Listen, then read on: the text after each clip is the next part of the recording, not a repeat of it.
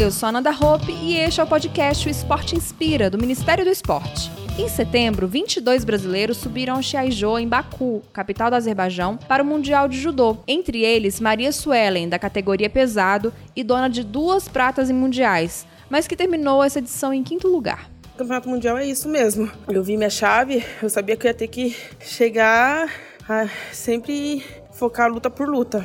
E foi o que eu fiz. Independente do adversário, eu, tava, eu me preparei bastante para lutar com todas. Mas é isso, isso ajudou, né? Um tem que perder, um sempre ganha, mas eu entrei muito bem preparado para essa competição. Eu treinei bastante, eu acho que eu saí feliz, eu saí triste pelo resultado, mas feliz com a campanha que eu fiz.